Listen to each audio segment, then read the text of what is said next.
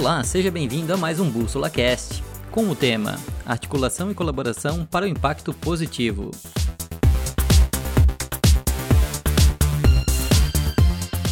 Áureo, cofundador do Bússola, entrevista João Vitor, sócio-diretor da Impact Hub.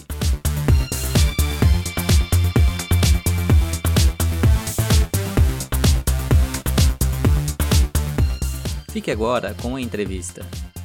Olá, boa tarde, tudo bem? Aqui é o Áureo da Bússola Social, estamos aqui para mais um programa, mais um Bússola Cast. Hoje vamos falar de uma experiência muito legal, vamos falar com o pessoal da Impact Hub, pessoal que está organizando pessoas, mobilizando, juntando gente, trabalhando com co colaboração, cooperação, pensando justamente em impactar positivamente, criar negócios positivos que gerem qualidade aí para a vida das pessoas. Para falar sobre isso, a gente poder bater um papo hoje, nós estamos aqui com o João Vitor Caires, ele que é sócio-diretor da Impact Hub de São Paulo e vai estar falando com a gente hoje para explicar um pouquinho melhor como é que funciona essa rede de colaboração, de troca e de construção coletiva aí.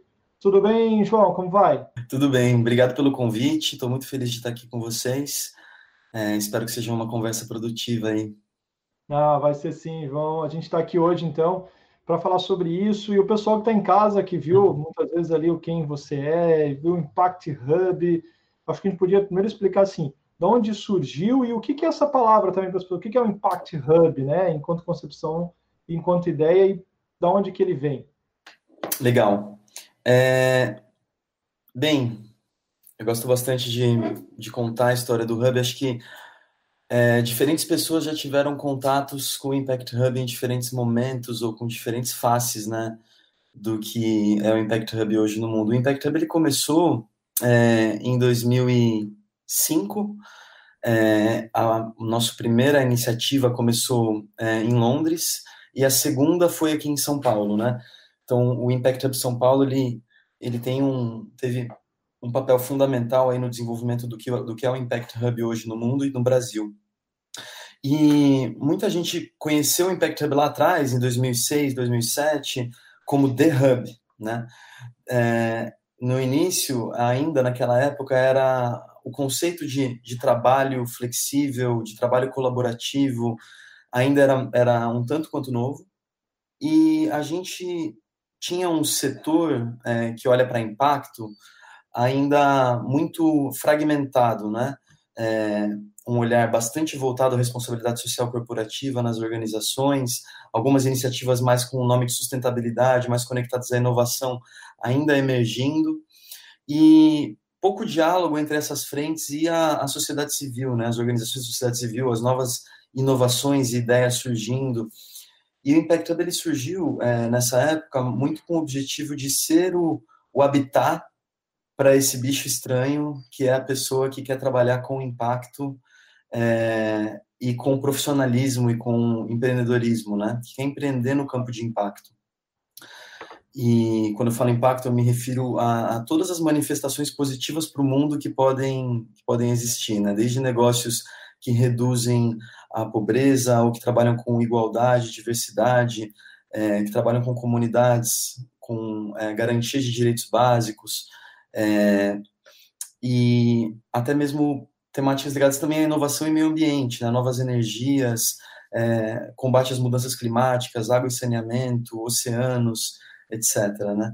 Então, é, dá a impressão que é, que é uma gama muito ampla, e de fato é, a, as frentes onde a gente pode impactar positivamente o mundo são muitas, é, mas a gente acredita que tem algo em comum entre todas essas frentes, que é essa intencionalidade de impacto positivo, né? Desenvolver uma estrutura organizacional, uma estrutura de trabalho que pode endereçar impacto positivo.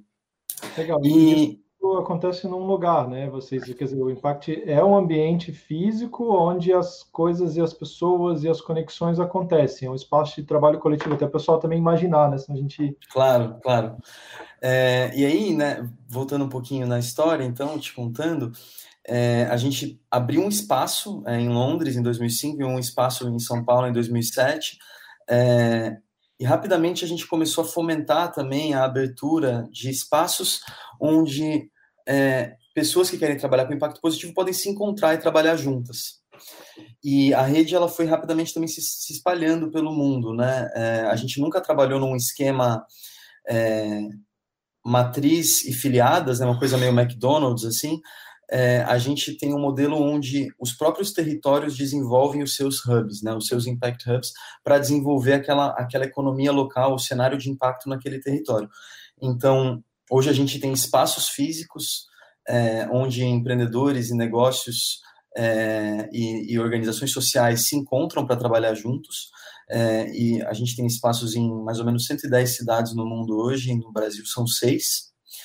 É, e a gente, ao longo do tempo, e acho importante comentar isso, a gente vai falando um pouco mais sobre isso hoje, a gente foi descobrindo que esse trabalho né, de fomentar a colaboração entre organizações e pessoas que querem fazer o bem, ele não pode estar limitado a um espaço. É, ele tem que acontecer em múltiplas localidades, ele pode acontecer em, até independente de espaço, e hoje em dia, né, a gente lidando com o confinamento, com a quarentena em casa, é, esses espaços de encontro, né, onde você vai para ter um evento, para fazer um workshop, eles estão é, é, suscetíveis a esse cenário de crise, né? Sim. Então, é, a gente, ao longo do tempo, desde 2012, mais ou menos, a gente começou a entender que os conhecimentos que a gente desenvolvia e a rede que era desenvolvida nesse espaço podia ser replicado em vários outros territórios e também e podia ser transformado em conhecimento e em projetos. Então, a gente começou a desenvolver outras frentes de atuação e tem evoluído aí para ser uma organização né, que hoje, né, o Impact Hub, apesar de ter nascido como um espaço, ele é uma organização que conta com espaços, múltiplos espaços, como uma estratégia de gerar mais impacto. É, mas o core business ele não depende diretamente dos, dos espaços. Pô, que legal. Então, é inicial aí que era realmente reunir pessoas num espaço para compartilhar e, e, aí já pessoas diferenciadas, assim, né, que tinham um compromisso de ao criar um negócio, uma organização social ou mesmo uma gestão pública pensar isso como forma de impacto, né? Tipo, ah, isso tem que gerar um resultado positivo não só para mim, mas para a sociedade também. E daí começou a, a, a, surgir, mesmo antes da quarentena, essa possibilidade de pensar, então, que aquele espaço é limitado, mas também é um espaço que cria-se muita coisa, e buscaram trabalhar projetos fora. Esse é, é, é, o desafio hoje de vocês, em juntar pessoas que trabalham com impacto positivo. Como é que está sendo isso? Porque se a gente for pensar 10 anos, 15 anos atrás, aí estamos falando do tempo que começou, ainda não era comum falar negócios de impacto, é, pessoas focadas em impacto, ou até instituições, né? Era muito uma coisa assim, aquela organização está focada em fazer um trabalho social. As próprias organizações muitas vezes não tinham tão clareza assim de que era um impacto, um desejo, né? Tinha muito assim, eu, eu quero ajudar aquelas pessoas, eu quero colaborar, mas ainda não era na, na, na ideia de mensuração. Impacto acho que vem nessa perspectiva de conseguir mensurar, entender e transformar alguma realidade. Esse é um desafio presente. Como é que vocês estão enfrentando isso hoje? Como é que era isso antes? Como é que vocês percebem essa, essa, esse trabalho de mobilizar pessoas com impacto hoje? Perfeito. É, eu voltando, passando o filme, né, olhando lá para trás, eu acho que era era mais complexo antes, e isso é fruto do trabalho de muitas organizações e muitas pessoas, de uma mentalidade no setor social e ambiental de colaboração que tem se fortalecido ao longo do tempo, né? É, eu costumo ah, dizer que é, os empreendedores, os inovadores, os pioneiros, os ativistas, as pessoas que estão na linha de frente do impacto e da inovação, é, muitas vezes eles trilham uma, uma, uma jornada solitária é, por, durante um tempo. Isso no passado era, era ainda mais intensivo, né? E esses trabalhos de articulação e de fomento a ecossistemas, eles permitem que as pessoas se identifiquem com um território é, econômico, com uma área onde elas podem colaborar com seus pares, né?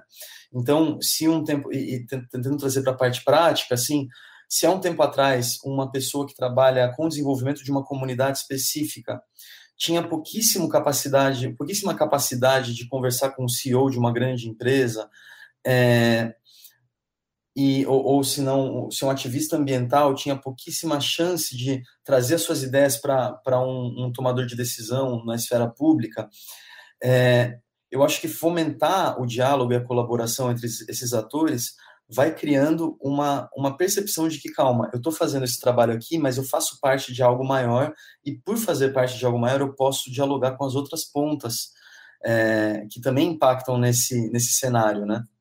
Então, respondendo a sua pergunta, eu acho que hoje a gente está num cenário mais positivo, mas eu não é, é, no sentido do setor de impacto, né, onde as pessoas que se identificam e querem trabalhar com impacto mais facilmente se reconhecem e buscam apoio, conseguem rapidamente se conectar com outras organizações e outros especialistas, etc.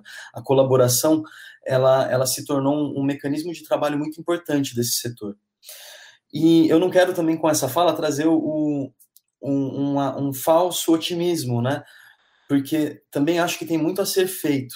É, e principalmente quando a gente fala de esfera pública, do diálogo da esfera pública com a, a, a, sociedade civil e com os negócios de impacto, com os empreendedores, ainda tem muito a ser trilhado, né?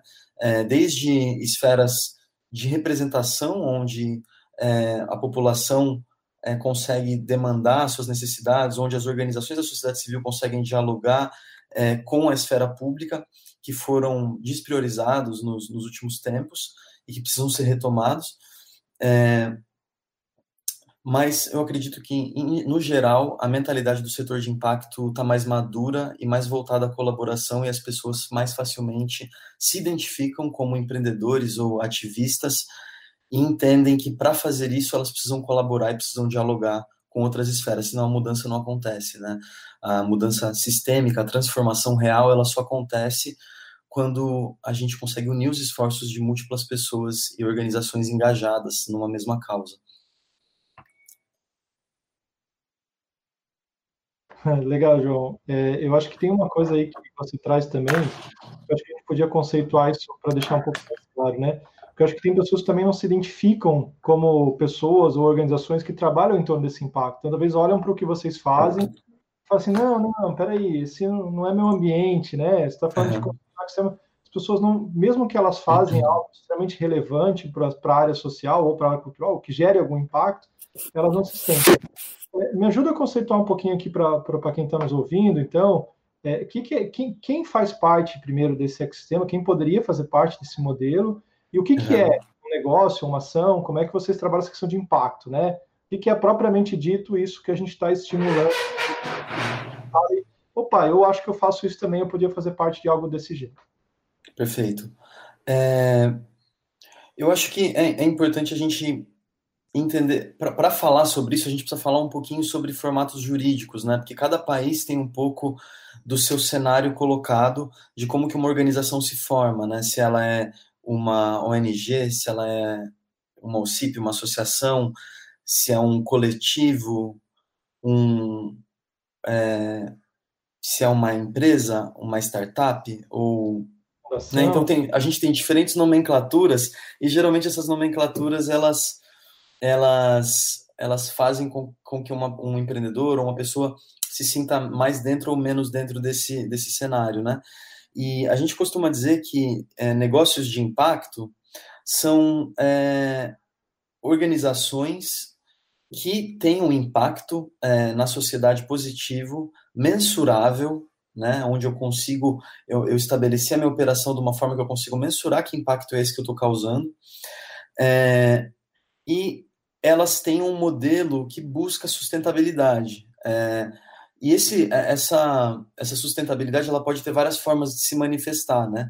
Pode ser uma organização social que trabalha com uma comunidade, que vende produtos produzidos por essa comunidade, ou pode ser uma organização social que presta algum tipo de serviço é, pode ser um negócio social onde o objeto de trabalho dele gera receita e ao mesmo tempo gera impacto positivo. É, podem ser organizações que, que desenvolveram modelos de sustentabilidade é, baseados em, em é, captação de recursos é, através de diferentes formatos, diferentes estilos de capital e de, e de dinheiro injetado, né? Então, tem diferentes formatos de uma organização que pode estar nesse, nesse espectro aí de, de negócios de impacto social ou de organizações de impacto social. Legal, e, e então, quando... Desculpa te incomodar, só para uma uhum. coisa, só para aproveitar essa tua fala. Então, é, não interessa necessariamente se a organização é com fins lucrativos ou não. O importante é que ela tenha uma capacidade de sustentação daquilo que ela está fazendo, não seja algo que foi feito e nunca mais vai conseguir ser replicado, ser reorganizado. Tem uma certa constância, aí a gente fala da sustentabilidade, pelo que eu entendi, uhum. e ao mesmo tempo ela consiga, com o seu negócio diretamente, gerar ações positivas. Então, dá um exemplo: pode ser uma empresa que tem um negócio, que tem sócios, esses sócios ganham dinheiro, têm lucro, compartilham, podem até ficar ricos, vamos dar um exemplo, mas uhum. a ação final, a atividade fim daquela empresa está gerando coisas positivas, gerando resultados, melhorando a vida das pessoas e sendo Perfeito. positivo. Esse é um negócio de impacto? Perfeito. É, com, sim, é, e é claro, né? Aí a gente tem todas as explorações que a gente pode fazer é, de formato sobre como esse o lucro é reinvestido ou não, qual é a ética por trás da gestão financeira desse negócio, por aí vai. Né? Se a gente fosse pegar o conceito mais tradicionalmente defendido aí dentro do cenário de negócios sociais que foi criado lá pelo Muhammad Yunus lá atrás, é de um negócio que, através da sua atividade, gera lucro e esse lucro é reinvestido no negócio para ampliação do seu impacto. Mas, é... como é que, desculpa, é porque a gente está tentando trazer a compreensão das pessoas de como é que é esse modelo de vocês, né? Para as pessoas uhum. falar, pô, eu posso fazer parte, né? Eu gostaria de estar lá com eles, eu gostaria de me integrar. Uhum. Qual, qual, é o conceito utilizado para vocês? Quer dizer, uma empresa nesse formato a gente pode ir, ou como é que é isso aí dentro da Impact? Legal, a gente no mundo inteiro é, não trabalha com definições fechadas do Legal. que é o, o, negócio de impacto, a gente procura trazer esse, essas diferentes nuances, justamente, é, Áureo, porque a gente acredita que é um setor em desenvolvimento e em transformação. É, inclusive, como eu falei, em diferentes países a gente tem diferentes estilos de regulamentação para esse setor. É, e, e, a gente acredita que a transição sistêmica do mundo ela depende da colaboração dos diferentes setores e diferentes estilos e maturidades de organização. Então, é, por exemplo, a gente tem membros do Impact Hub que são é, executivos de grandes empresas, uhum. mas se enxergam como intraempreendedores, porque eles, dentro dessas organizações, eles empreendem e desenvolvem programas e projetos de impacto. É, a gente tem dentro da nossa rede investidores sociais, fundações, institutos, é, que trabalham disponibilizando capital para é, é, negócios de impacto e projetos de impacto social. A gente tem ONGs que trabalham com captação de doações e ativismo para causas de direitos humanos, direitos é, é, é, ligados à diversidade, a, a meio ambiente, etc. Legal. E a gente tem também startups tecnológicas que estão desenvolvendo softwares e estão trabalhando com blockchain, com diferentes temáticas mesmo, um, um, é, que podem, dentro de um olhar de impacto na sociedade, trabalhar em colaboração, né? E é isso que a gente procura gerar, na verdade. É menos um, um olhar específico para qual formato a gente quer fomentar, mas mais como a gente fomenta esse sistema, né? É, é, muito comum a gente desenvolver projetos onde a gente fomenta a colaboração entre uma grande empresa, um, uma organização de base comunitária dentro de uma favela é, e uma startup que pode gerar uma solução para aquela comunidade. E a empresa financia esse projeto, a startup entrega e a, e a organização da comunidade viabiliza a implementação e a gestão disso no território.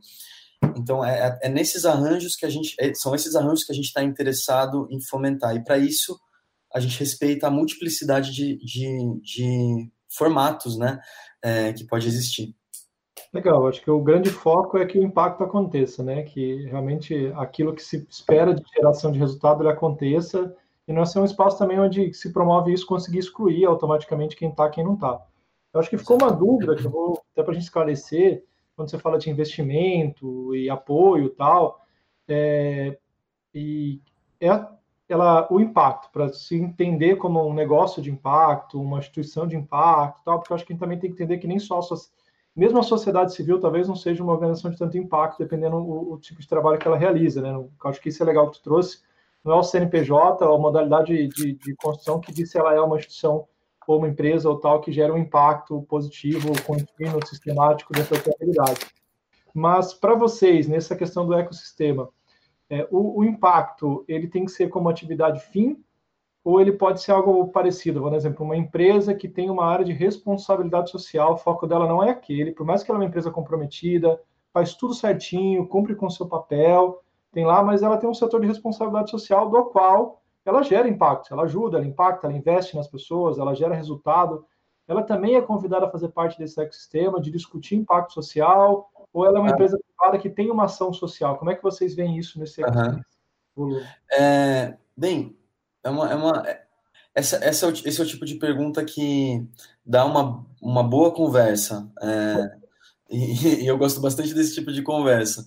Enfim, é, mas é claro que uma organização, que uma grande empresa que trabalha é, com, com um produto ou um serviço X e que tem uma área de responsabilidade social da qual parcela dos do, do seus recursos estão disponibilizados para investir, é, ela, não, ela não pode ser considerada um negócio de impacto. Para começar por aí, a nomenclatura, a nomenclatura não se aplica. Desculpa, minha cachorra deu uma latidinha. Tranquilo, estamos em casa, faz parte, esse é o som ambiente preparado para a nossa conversa. Estamos te ouvindo, pode continuar. Legal. Mas, é, o, mas eles são atores relevantes no desenvolvimento desse setor. É, porque o, o capital deles permite, é, quando investido de uma forma ética, correta e, e, e madura, é, ele permite que o setor se desenvolva. E a gente vê aí organizações como o GIF, como o ICE, fazendo um ótimo trabalho em fomentar que empresas e fundações e institutos tenham melhores práticas de investimento, né? Que eu acho que aí está uma outra questão também, que é diferentes organizações e empresas têm diferentes consciências sobre como fazer o seu investimento social e algumas fazem de uma forma questionável e algumas estão fazendo de uma forma muito consciente, com mensuração de impacto, com, com distribuição de recurso para setores que precisam de mais alavancagem, com, com, com mais consciência mesmo. Então, é, é um ator importante para participar dessa conversa, sim, porque eles precisam se desenvolver as empresas precisam aprender como disponibilizar da melhor forma o capital para impacto positivo e também, ao longo desse processo, precisam aprender a se reinventar. Eu acredito que só participando dessa conversa é que uma grande empresa consegue começar a olhar para suas práticas internas e se transformar. A exemplo disso, o trabalho que o Sistema B faz também, né? que é um trabalho muito de, é, de é, evangelização mesmo das grandes empresas em olhar para suas práticas, em revisar é, como, como poder gerar mais valor compartilhado, como poder mudar processos, mudar práticas internas de gestão e também práticas ligadas ao seu produto fim. É, então, sim, acho que fazem parte da, da, da, discussão, apesar de não poderem ser denominados um negócio de impacto. Eu pergunto justamente para isso, para a gente convidar aqui as pessoas que queiram, assim que a gente voltar né, a, a vou dizer a normalidade, mas sair desse momento de quarentena e entender quem é que vai lá conversar com vocês, quem é que vai dialogar com vocês. Eu acho que você está deixando claro que todas as organizações que geram algum tipo de resultado pode estar tá lá, pode dialogar com vocês, é convidada a estar tá nesse espaço, a construir junto, é, uhum. mas também entender que o negócio de impacto está ligado à finalidade daquele trabalho, se como atividade fim, né? O, ne o negócio, a ação, o trabalho fim está vinculado, não é? De vez em quando eu tenho uma área aqui que quando dá eu apoio, é, apesar de que é importante reconhecer, como você falou, até porque se a gente pegar o monitor de doações aí que está sendo feito pela BCR, nós estamos falando de 3,2 bilhões de reais que foram doados em menos de 30, 40 dias aí. Uhum. Mais de 150 mil pessoas se mobilizaram, né? Em grande parte delas a gente sabe que não são né, negócios de impacto, é porque eles estão se desenvolvendo, eles estão. Esse, como você falou, esse ecossistema está se construindo agora e vocês são um grande ator que está estimulando isso acontecer no Brasil e no mundo. Uhum. Mas essa representação hoje é muito importante, né? A gente ter esse investimento. E aí, agora que a gente acha que conseguiu explicar para o público aí o que, que é um pouquinho desse negócio de impacto, qual é o papel, então, da Impact nesse espaço e quem que deve procurar, em que condições procurar, né? Se é para desenvolver o seu negócio de impacto, construir ecossistemas, ou se é simplesmente para dizer, ó, eu faço investimento e eu queria dialogar com vocês como é que a gente pode potencializar isso também. É, eu queria conversar contigo um pouquinho sobre como é que está sendo isso hoje, né? Quais são os negócios, quais são os trabalhos que hoje já estão sendo feitos, que estão acontecendo não só agora, mas que aconteciam antes, para o pessoal entender um pouquinho de como é que se dá essa atuação e onde é que cada um pode participar, colaborar, estimular e se envolver diretamente aí no trabalho com vocês. Então, para isso, né, vocês têm alguma, algumas estruturas, algumas formas de organização, de gestão mesmo das informações, e eu queria que tu explicasse um pouquinho para a gente como é, que, como é que funciona o trabalho em si da, da, da Impact, então. É, vocês trabalham com uma linha de programas, né? Antes a gente entrar em cada um, como é que funciona esses, é, a, a, organização de trabalho de vocês? Eu sei que vocês trabalham com órgãos públicos, com empresas e com a sociedade civil, então diretamente com os três setores, né? Mas quais são os principais programas que vocês atuam hoje diretamente aí com a sociedade? Legal. É, bem, o, o, Impact Hub, ele, ele, a gente se considera um negócio de impacto também, né? E, e somos também é, considerados um intermediário de impacto, que é uma organização que ajuda outras organizações, outros empreendedores e outros arranjos a se fortalecerem, né? E, e como a gente já conversou, a gente faz isso através dos espaços, né? E a gente faz isso através de programas, né? A gente costuma brincar que é o hardware e o software, né?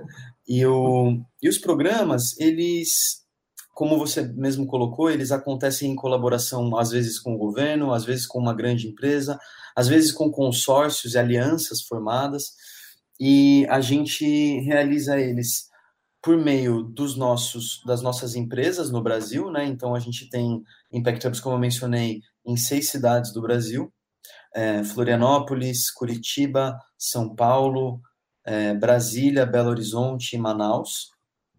É, e, e, e, a gente e a gente realiza também programas através dessa, desse, dessas empresas e também através da nossa associação Brasil, né? Que daí a gente tem uma associação é, no hub do, que conecta todos os hubs do Brasil. Então, quando a gente vai realizar algum programa em outros territórios, é, em, que independe de um, de um Impact Hub específico numa cidade, a gente é, realiza via associação. É, e até a associação que conecta os nossos diferentes trabalhos, né? E essa mesma estrutura ela se replica no mundo, né? Então, no mundo também a gente tem organizações em 110 cidades do mundo, em todos os continentes, e a gente tem uma associação global que coordena a tomada de decisão e os programas em conjunto, e a gente tem também uma empresa global aí que presta serviço para os outros Impact Hubs. E aí, sobre os específico, acho que até para te ajudar nesse sentido a gente ser bem direto para quem está nos ouvindo, você tem um programa que me pareceu super legal aí da gente compartilhar com o pessoal, uhum. que é o de acesso a moradias de baixa renda. Como é que uhum. funciona esse programa? Com quem colabora? Como é que ele acontece? Porque acho que a gente consegue exemplificar um pouco desse trabalho de vocês. Legal. É, esse, esse programa, é, bem, ele se chama House Impact. Ele é um dos principais programas que está acontecendo é, gerenciados aí pelo Impact Hub, e ele, na verdade, ele nasce de uma colaboração entre muitas outras organizações. É, então, ele nasce de uma aliança formada por diferentes grandes empresas que, de alguma forma, trabalham no setor de construção ou na cadeia produtiva da construção.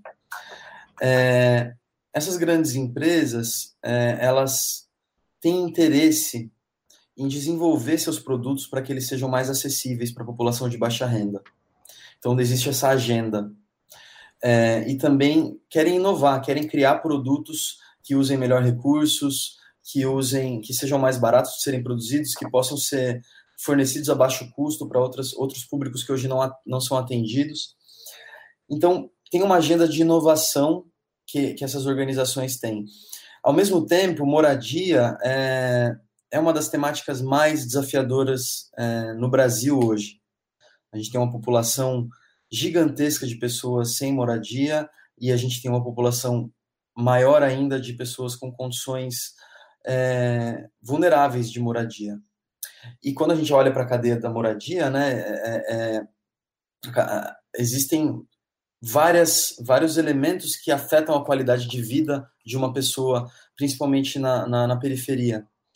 É, e aí, basicamente, o House Impact, ele conecta essas demandas do território de melhoria da moradia de uma, de uma comunidade de baixa renda com os, a, a, as capacidades de, de inovação dessas grandes empresas. E como que a gente faz isso? Conectando um grupo de organizações inovadoras aí, no caso são, se eu não me engano, 22 que a gente está apoiando, é, que são aceleradas para conseguir desenvolver serviços para essas comunidades. O financiamento desse programa vem dessas grandes organizações que estão ajudando a gente a acelerar essas organizações de impacto social, é, que estão criando novas tecnologias, é, que estão criando novos processos que podem impactar na moradia numa comunidade, e aí essas soluções são implementadas na comunidade. No caso, estão sendo implementadas aqui no Jardim Ibirapuera, é, em São Paulo. É, e a gente está exatamente agora no período de implementação. Claro que com todas as os replanejamentos devidos é, no caso do coronavírus, né? Mas mas é um programa que está em curso agora. Legal. Então fica evidente que é justamente isso, né? Entender que existe um lugar em que recursos estão disponíveis ou interesses estão ali disponíveis, outros lugares que necessitam dessa conexão e aí o Impact, né, a equipe de vocês, a estrutura, começa a conectar essas pontas e torna isso um programa, algo efetivo que realmente uhum. possa acontecer. Aí que traz essa questão da colaboração, do envolvimento. E esse envolvimento também é só entre esses pontos ou envolve também os gestores públicos, a política pública, por exemplo, nesse caso, a própria política de habitação do, da cidade uhum. que vocês estão. Como é que se dá esse diálogo para a construção de um programa desse? É, só, só comentando um ponto antes de entrar nessa, nessa parte da esfera pública, é, a gente tem, a, é, em termos do que a gente entrega como, como valor nos programas, nos projetos, né, a gente tem essa frente, como você mencionou, de fomentar a colaboração, de conectar as pontas e, e criar um arranjo que beneficie, que gere valor compartilhado, e nesse projeto específico do House Impact, né, a gente, a gente entrega um escopo de aceleração mesmo, né, de mapear negócios de impacto que podem solucionar um desafio social, selecionar esses negócios e apoiá-los para que eles desenvolvam, se desenvolvam em gestão e desenvolvam os seus produtos e serviços para poder entregar para aquele desafio específico, né? Então é um processo de consultoria e de apoio ao crescimento desses negócios de impacto. É quase um concurso ali, uma aceleradora nessa área. Tipo, tem uma demanda aqui, quem está afim de produzir sobre isso, concurso, participa, Exato. é monitorado e acompanhado por vocês para gerar resultado, isso? Exato. É, nesse caso específico, foi um, foi um, é um programa de aceleração, uma aceleradora de negócios de habitação. Você colocou muito bem. Muito legal, muito legal isso. Poxa, uma experiência fantástica aí da gente conseguir integrar e, e os outros modelos também estão de aceleração assim? E a gente tem, como eu disse, né, programas de aceleração, é, eu posso dar um outro exemplo de um programa que a gente realizou também no, no final do ano passado, a gente finalizou ele, que é o Accelerate 2030, que é hoje o maior programa de aceleração de negócios de impacto do mundo. Ele acontece em 16 países simultaneamente. E aqui no Brasil aconteceu nas seis cidades onde o Impact Hub está.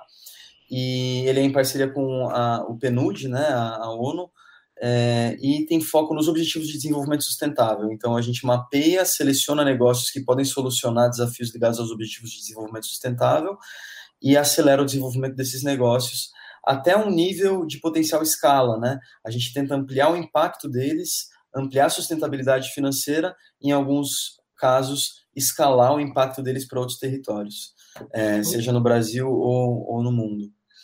É, é.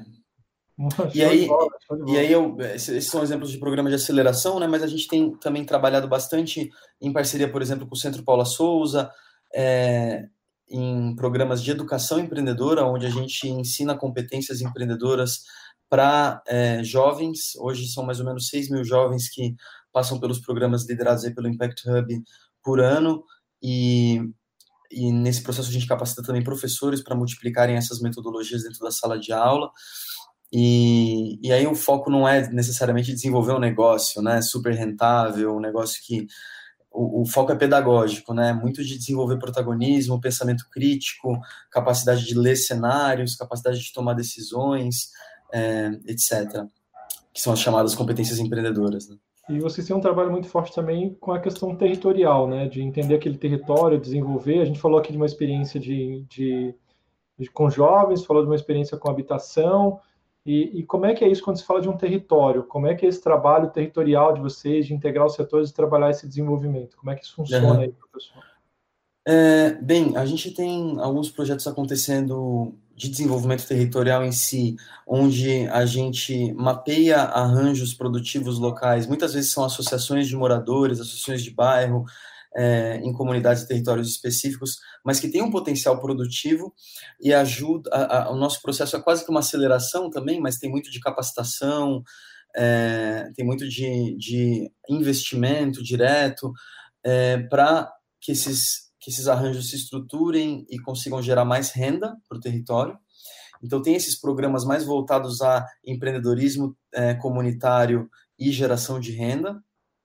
E a gente tem também iniciativas ligadas à articulação de um território para que, dessa mesma forma, né, os diferentes atores ali que podem ajudar esse território a se desenvolver se comuniquem, né? E, e para isso a gente usa nossas metodologias de criação de hubs mesmo, né? Então eu posso dar um exemplo rápido aqui, que é o trabalho que a gente fez no ano passado com a Fundação Tite Setúbal na criação do Galpão ZL, que é um galpão na extrema zona leste de São Paulo, que trabalha com empreendedorismo periférico. E nesse caso, a gente ajudou a fundação a transformar aquele espaço é, num espaço que sirva ao desenvolvimento empreendedor e, e é, do território. E para fazer isso, a gente convocou, a gente mapeou o território e convocou diferentes entidades e pessoas para criarem juntos o que seria aquele espaço. É uma metodologia que a gente desenvolveu de co-design né, e co-criação de, de hubs mesmo, né, de espaços e de redes que podem gerar desenvolvimento a um território. Legal. E essas redes, elas se articulam a partir de vocês? Elas têm uma, uma, uma organização natural depois no território? Como é que se dá isso? Porque eu acho que é super interessante a gente pensar essa articulação, esse, esse hub, como você trouxe, né? Tipo, tá ali. Uhum. E, e, isso continua? Como é, que, como é que aconteceu isso depois que o galpão foi implementado? Esse hub continua Legal. pensando naquele território, se organizando? Até porque eu acho que a gente também começa a entrar num, num, numa questão do impacto, né? Perfeito. Qual está sendo o impacto de estudo aí que vocês estão trabalhando, desse trabalho com os hubs, com, com a própria questão da moradia, o que, que a gente já conseguiria mensurar para o pessoal entender do que, que está falando, né? De que impacto o próprio impacto está gerando hoje. Perfeito. É... Bem, com relação específica a esse, esse trabalho que eu mencionei de, de criação de hubs em outros territórios, né? A gente muitas vezes atua ajudando organizações que já são organizações que têm redes e que têm um trabalho nos territórios a, a formar os seus hubs e atuar como hubs, né? Então, é, é, quase que uma transferência de conhecimento e um apoio bem próximo até que a gente consiga ir se afastando gradualmente e esse projeto sendo gerido pela organização do território. No caso do Galpão ZL, ele vem já de um trabalho de longa data da Fundação, um trabalho bem legal feito pela Fundação na, na Zona Leste, e, e, ele segue sendo gerido aí pela associação, é, pela, pela Fundação e pela Associação de Bairro, e também por outras organizações que fazem parte aí dessa comunidade que está se formando. É, a gente fez, por exemplo, um trabalho ano passado junto com o British Council, de desenvolvimento é, e apoio a outras organizações que tinham hubs em todo o Brasil. É, nesse caso, o nosso trabalho é quase que também de aceleração e desenvolvimento dessas organizações, mas é um pouco diferente porque a gente está ajudando eles a acelerar suas redes, né, e a criar os seus hubs, e a gerir essas organizações é, como, como redes. E aí a gente, claro, vê resultados bem, é, bem nítidos no desenvolvimento empreendedor, desses, dessas organizações que fazem parte. Então, um resultado, por exemplo, que a gente mapeia de todas as organizações que fazem parte dos nossos programas, seja de moradia, ou seja, quando a gente cria um hub, ou quando a gente ajuda um hub a se estruturar, é, é a qualidade de gestão e o resultado que essa organização está alcançando, o impacto indireto, né? O impacto que a gente tem neles é de profissionalização e de aumento da qualidade do serviço e de, de é, melhoria organizacional mas o impacto que o crescimento do impacto que eles têm é um indicador que, que mostra para a gente que o nosso trabalho faz sentido.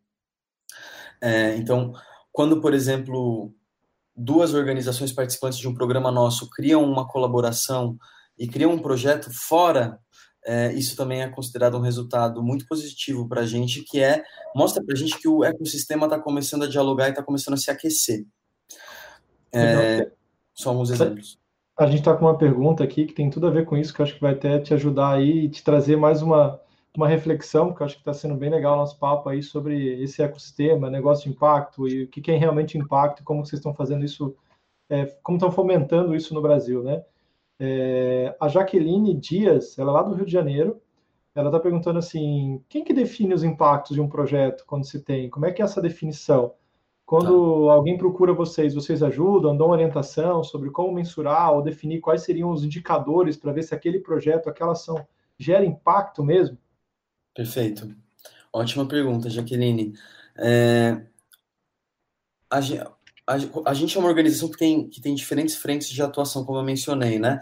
Por conta disso, o impacto, o impacto em si, ele tem, a gente tem um impacto institucional nosso, que é mais esse que eu estava narrando, de desenvolver o setor, fomentar mais colaborações, mas o impacto em si, ele tem que ser definido por projeto, né? E aí, a, cada iniciativa que a gente, que a gente começa, a gente a gente tem duas ações, principalmente para definição de métricas de impacto e focos de impacto. Tem uma primeira que é um olhar um pouco mais amplo, que é de mapear, por exemplo, os objetivos de desenvolvimento sustentável. Então, é, a, a gente usa muito essa ferramenta porque ela é uma ferramenta disponível, é muito interessante para você refletir sobre métricas e metas de impacto dentro de uma causa específica. Então, se a gente está trabalhando, por exemplo, com um projeto de água e saneamento, a gente procura alinhar o trabalho desse projeto às metas de impacto, aos objetivos de impacto é, do objetivo do desenvolvimento sustentável de água e saneamento. Legal. Então, esse, esse, é, esse é um olhar. E aí tem um outro olhar específico que é do projeto em si, que é do desenvolvimento da teoria de mudança do projeto ou da iniciativa. É, então, tudo que a gente faz parte de uma teoria de mudança. A teoria de mudança era basicamente um diagrama é, onde lá na frente você tem o seu impacto desejado do lado direito, que para vocês deve ser o lado esquerdo que eu estou contando. O, o, lado direito você tem o, o, o, impacto desejado e aí você vai mapeando de trás para frente. Se eu quero chegar nesse impacto, quais são resultados é, de longo prazo que eu preciso ser eu preciso ser capaz de ver na sociedade para que eu saiba que eu estou chegando nesse impacto. Depois que você listou isso, você vai para uma outra linha, uma outra coluna que é de impactos imediatos, que são os outputs.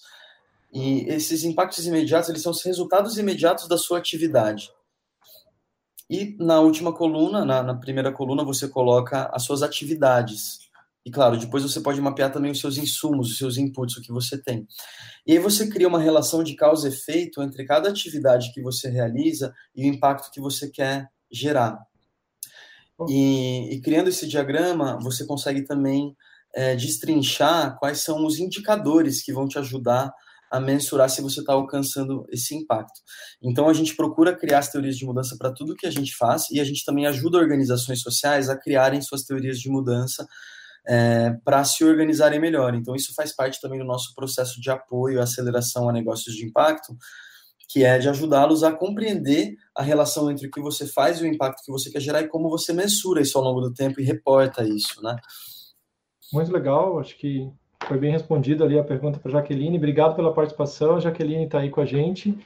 É, para quem ainda não conhece bem a questão da teoria de mudança, como é que ela funciona, a gente está publicando no blog do Bússola também um post sobre isso, pessoal entender, vamos fazer referência ali ao pessoal, ao material que deve ter ali no, no próprio site ali do pessoal da Impact, a gente fazer essa conexão também e deixar um pouco mais claro que essa é uma questão bem importante de ter uma compreensão para quem está trabalhando com impacto social, com impacto positivo, conseguir entender uma das, das, vamos dizer assim, metodologias de aplicação, ou pelo menos de construção de uma ideia de como chegar nisso, né? É, é, só, só, só para fazer um comentário, Áureo, é, ainda na, só trazendo mais um exemplo para a Jaqueline, nessa questão do impacto, da mensuração de impacto, nesse caso do projeto do House Impact, né, é, a gente teve um, um, a gente teve um processo bem longo de escuta na comunidade, de entrevistas com moradores, é, de entrevistas com organizações é, que estão instaladas na, no Jardim Ibirapuera, é, e também uma parte de estudo urbanístico mesmo, né, é, de quais são as principais questões afetando o urbanismo naquela região nos últimos anos, como é que foi o desenvolvimento demográfico daquele território, etc. E isso ajudou a gente a tomar decisões de, de como a gente direcionava os focos do projeto. Então, também tem essa parte importante de estudo, né, e de levantamento de informações sobre o território ou sobre a causa que você está desenvolvendo o projeto. Olha só, ideias aí, sugestões riquíssimas, né, que o João está trazendo para a gente aqui, da Impact Hub. E tem um projeto também, porque nós estamos muito focados até agora já, né? Já estamos quase 40, 50 minutos aqui da nossa entrevista. A gente falou muito sobre negócios, instituições, empresas, esse modelo, mas também tem um papel aqui do, do governo, né? Nessa ideia da inovação, na ideia da do geração de impacto. Eu sei que vocês estão uhum. com um projeto aí que, se não me engano, é o Ideia Gov, isso, que é um projeto Exato que busca justamente, junto com o governo do estado de São Paulo, trazer algumas inovações e algumas coisas para essa área. Consegue explicar um pouquinho para a gente qual que é a ideia do Ideia Gov? Perfeito. Legal. É, bem, o Ideia Gov é um, é, um, é um projeto que dá muito orgulho para a gente, né? Acho que é o, o nosso... A gente, ao longo da, da história do Impact Hub, é, trabalhamos muito com diferentes entidades do governo, ministérios, secretarias, é, mas esse é o trabalho que eu acho que está mais conectado de fato e mais próximo à estratégia de inovação do governo, que é bem é, interessante nesse caso, né? Basicamente, o objetivo do IdeaGov é criar um ambiente de colaboração entre governo e sociedade civil. Criar um ambiente de colaboração entre governo e startups de negócios e tecnologias.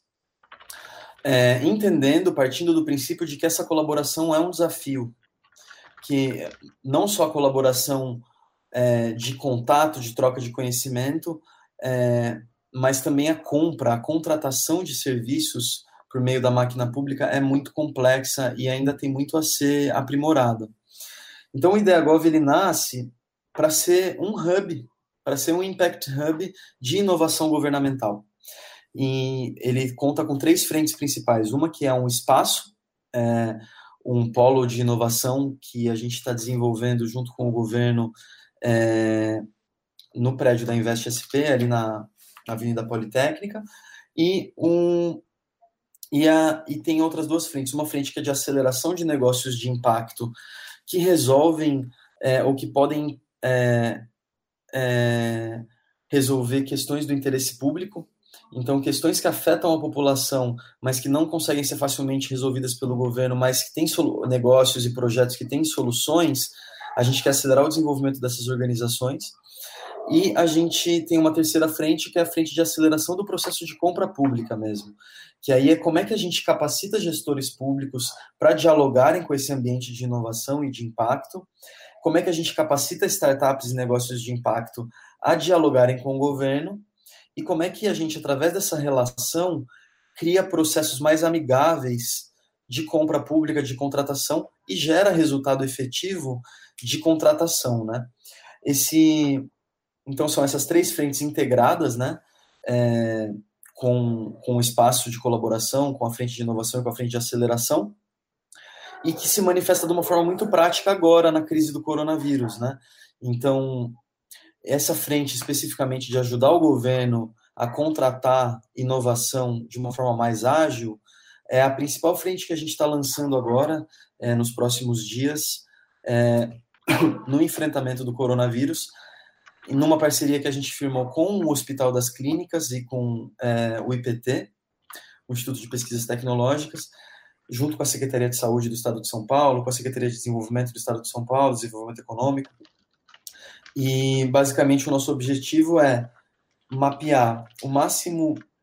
A gente está mapeando, né? Primeiro, as necessidades das entidades públicas, o que, que uma entidade pública precisa contratar para enfrentar a crise do coronavírus. Então, desde secretarias, hospitais públicos, desde necessidades intra-hospitalares até necessidades de gestão da saúde pública.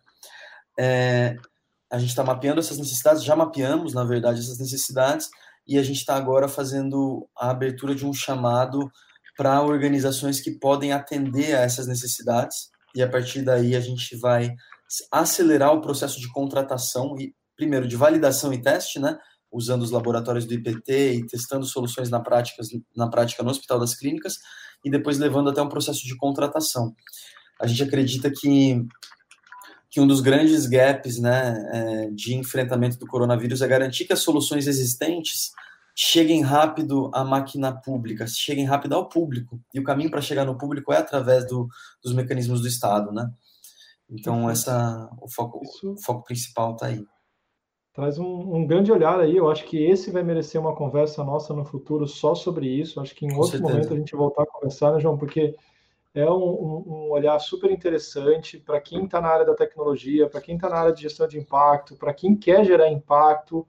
Conseguir fazer isso junto ao órgão público, a gente já multiplica isso né, infinitas vezes aí, porque é algo que vai ficar comum, é algo que vai acessar todos, né?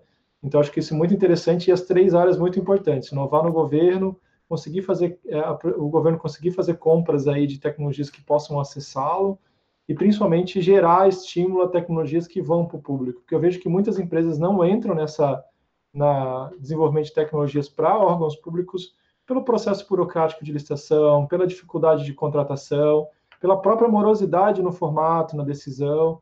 Eu acho que vocês conseguem trazer aí uma, uma luz, ou pelo menos iniciar uma construção para achar um caminho onde a gente consiga trazer essa inovação, essa tecnologia, essa chegada para as organizações públicas e mais do que nunca hoje. A gente vê isso em vários aspectos, né? As escolas públicas estão conseguindo continuar suas aulas porque têm acesso a tecnologias e formas de fazer, né? as informações estão fluindo muito mais em quem hoje tem tecnologias para isso, enquanto a gente sabe que algumas prefeituras, inclusive as prefeituras do interior menores, estão com muita dificuldade de fazer qualquer coisa se não conseguem fazer presencialmente, porque não tem ainda acesso. A gente não fala em tecnologia apenas é, de informação, mas a própria tecnologia de metodologias, equipamentos, materiais que possam vir a fomentar. Então, parabéns pela iniciativa de vocês. Eu acho que quero voltar a conversar contigo sobre o IdeaGov depois, a gente conversar um pouquinho mais sobre isso, deixar ele amadurecer mais, se desenvolver mais, e a gente, quem sabe, trazer aqui um pouquinho dos resultados. Para a gente fechando a nossa conversa, eu queria te perguntar uma coisa que eu acho que está um pouco de dúvida, acho que você deixou claro que o Impact Hub começou como um escritório, um espaço compartilhado, onde reunia as pessoas para discutir, ainda reúne, né? Ele continua sendo esse espaço onde as pessoas podem se encontrar e saber que em cada um daqueles escritórios, cada uma daquelas mesas, existe uma pessoa preocupada em gerar um impacto positivo na vida de alguém, esse é o grande foco, mas que vocês já saíram dali e estão em outros espaços, né? Antes mesmo da quarentena fazer vocês saírem dali, vocês já viram, pô, nosso espaço aqui é reduzido por tudo que a gente pode fazer por esse país ou pelo mundo inteiro. E aí eu queria te perguntar, então, tendo em vista isso, o que está se fazendo hoje, agora, né, nesse momento de quarentena? É, quais as ações que estão sendo realizadas no presente agora, para o pessoal saber o que, que a Impact está realizando neste momento, nesse momento de quarentena? Perfeito. Eu acho que, eu, eu bem, eu aprecio muito a honestidade nessas, nessas, nesses espaços de conversa, né? E acho que como a gente está conversando aqui com organizações sociais, é, que passam por desafios e empreendedores e pessoas que estão interessadas nesse setor, acho bem importante trazer luz para o fato de que esse momento está sendo muito difícil. Esse momento, para empreendedores em geral, está sendo um momento de, de reinvenção. E eu não estou nem entrando ainda, ainda no mérito dos empreendedores na periferia, os empreendedores que estão em situações de mais vulnerabilidade, que eu queria falar disso daqui a pouco. Mas a, a, é, a gente, como Impact Hub, está sentindo globalmente o efeito dessa crise, né? Como uma organização que está muito ainda é, trabalhando com espaços, né? Então, é, naturalmente, é, boa parte, grande parte dos Impact Hubs do mundo hoje estão com seus espaços fechados. E assim como um, um restaurante, ou uma balada, ou um hotel é, que está de portas fechadas, isso tem um impacto significativo financeiro na sustentabilidade dessa área de negócio, né? Então, é, muitos Impact Hubs estão é, trazendo mais a sua atuação para outras esferas. A gente já está, é, como Impact Hub São Paulo e nos Impact Hubs do Brasil, é, bem avançado nessa, nessa atuação para além do espaço, mas isso é uma questão que precisa ser, ser visualizada. Então, é, a gente está passando por desafios e estamos tendo que crescer e nos reinventar. Esses desafios se manifestam também em vários projetos que são muito humanos e tete a tete. Né? A gente tem muita coisa que acontece no contato mesmo e que a gente está reinventando para trazer para plataformas digitais, digitalizando processos pedagógicos muito humanos. É, e estamos refletindo muito sobre isso. Então, eu acho que sistemicamente, né, todo mundo aqui que está ouvindo ou que não está ouvindo, todo mundo vai passar por mudanças é, nesse cenário que a gente não sabe muito bem como é que vai se desdobrar. Isso posto, a gente rapidamente é, entendeu também que apesar da gente ter esses desafios, a gente tem um papel super importante de articular soluções, né? Então, a, o Impact Hub no mundo e no Brasil está realizando algumas iniciativas diferentes para enfrentamento do Covid. E eu posso mencionar duas é, globais, né? Então, por exemplo, o Impact Hub em Berlim fez uma colaboração com o governo federal da Alemanha e criou o que foi o maior hackathon digital aí da Alemanha, é, conectando mais de 60 mil pessoas online para criar soluções é, para o coronavírus e essas soluções viraram um funil aí para o governo.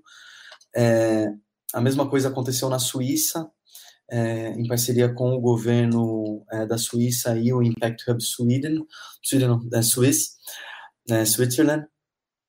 E, e essa mesma colaboração ela foi levada agora também para a Suécia e está sendo levada para a para América Latina. Então a gente vai ter em breve um hackathon América Latina para soluções do Covid.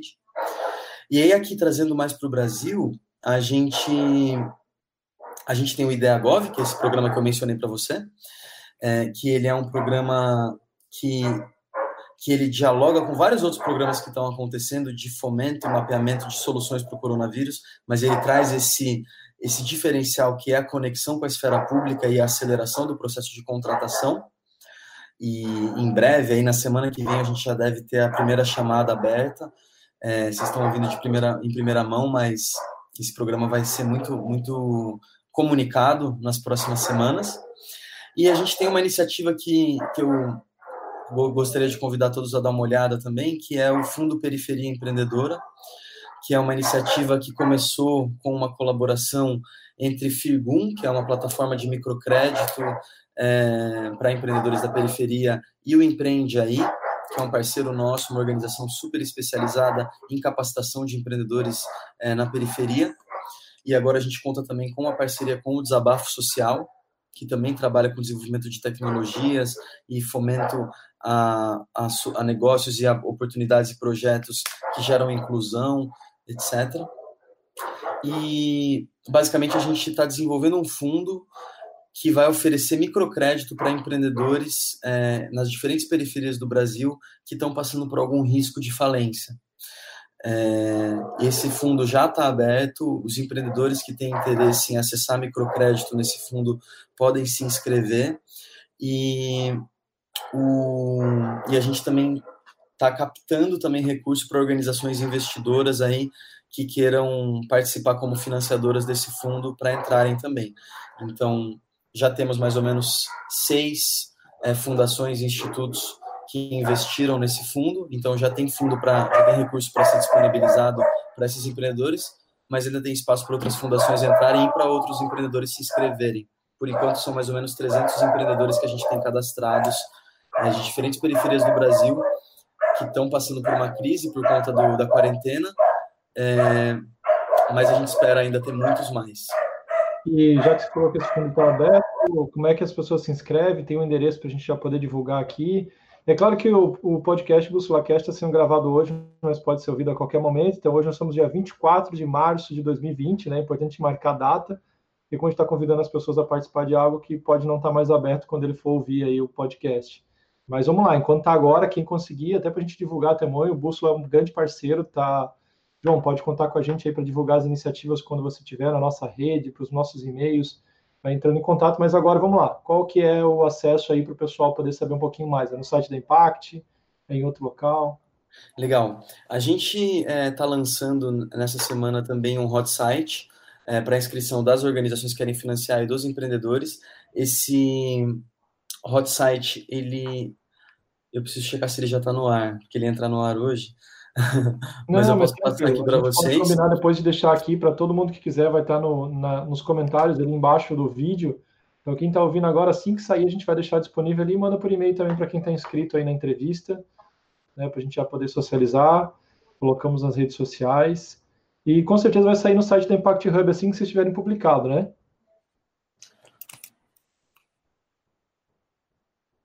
No mute. É, vai sim.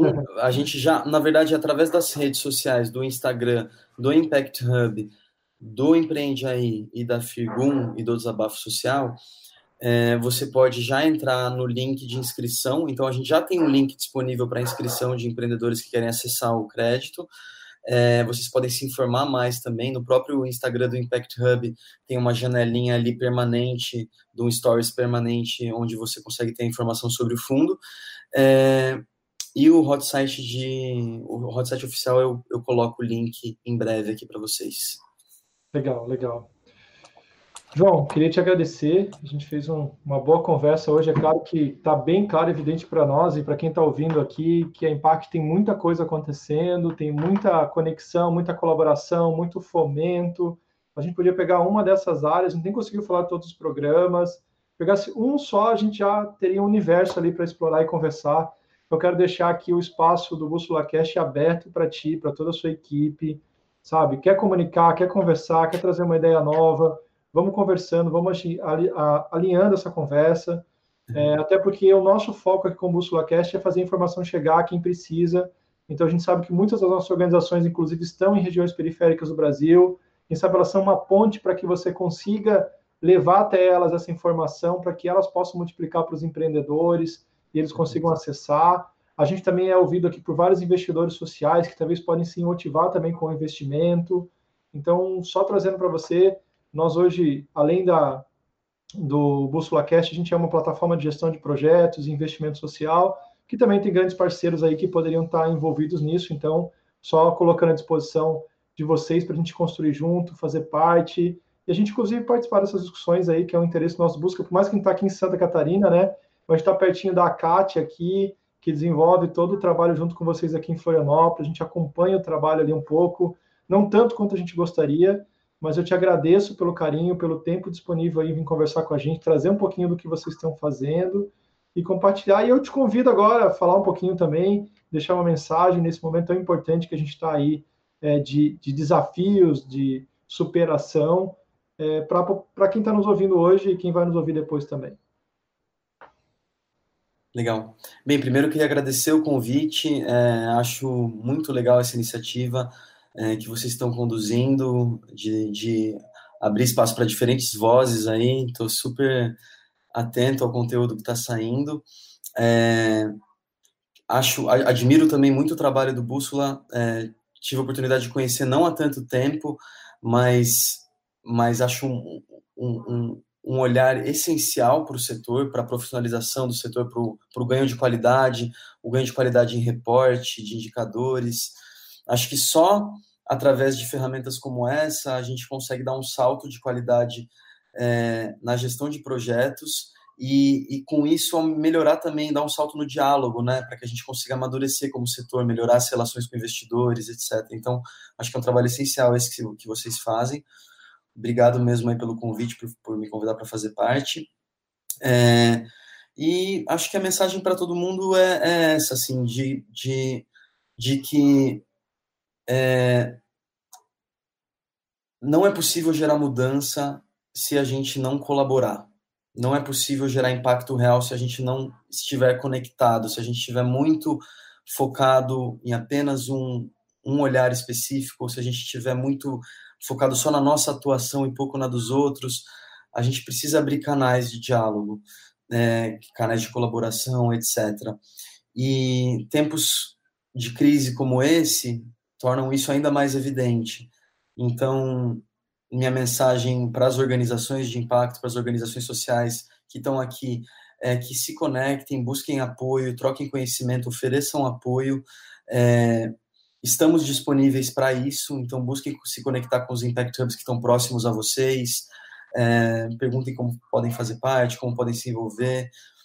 A gente atua muito fazendo pontes, né? Então, muitas vezes o Impact Hub em si não vai ter a resposta para um desafio, mas pode te conectar com alguém super interessante. Então, estamos aqui para isso, contem conosco. É, e a minha mensagem pessoal é, é de, que, de que a gente mantenha a esperança, né? de que a gente não seja o falso otimista, de que a gente tenha muita consciência de que esse é um momento de sofrimento, de dificuldade e de perda e de luto, é, mas que a gente mantenha a esperança para que a gente possa cultivar dentro da gente o que vai fazer a gente lá na frente sair melhor do que a gente entrou. É, então, que todo mundo consiga cuidar de si, espero que todo mundo esteja saudável, que todo mundo esteja bem. Desejo muita saúde e felicidade para todos nós. E estou à disposição, de verdade, para quem quiser bater um papo, para quem quiser mais informações sobre os programas do Impact Hub, sobre como o Impact Hub atua, é, para quem quiser jogar conversa fora, vamos aí. Legal, a gente conversou aqui com o João Vitor Caires, então sócio-diretor do Impact Hub de São Paulo. E um pouquinho dessa entrevista vai estar disponível aí pelas redes sociais, a gente vai estar com ela no YouTube, então quem ainda não está lá acompanhando a gente no YouTube para saber como é que é, pode pegar a entrevista, é só chegar lá no Bússola Social, compartilhar com seus amigos, compartilhar com as instituições que têm a ver e que acham interessante esse caminho, assim que a gente conseguir ampliar as conversas e os debates que a gente está fazendo aqui. Então, mais uma vez, eu agradeço o João pela participação. Um abraço a todos vocês aí de casa que estão colaborando e participando com a gente, nos ouvindo e realmente mandando os feedbacks aí para a gente de como é que tá os programas. Um forte abraço a todos, abraço a você, João, abraço a toda a equipe aí que ajudou no desenvolvimento e até o próximo programa.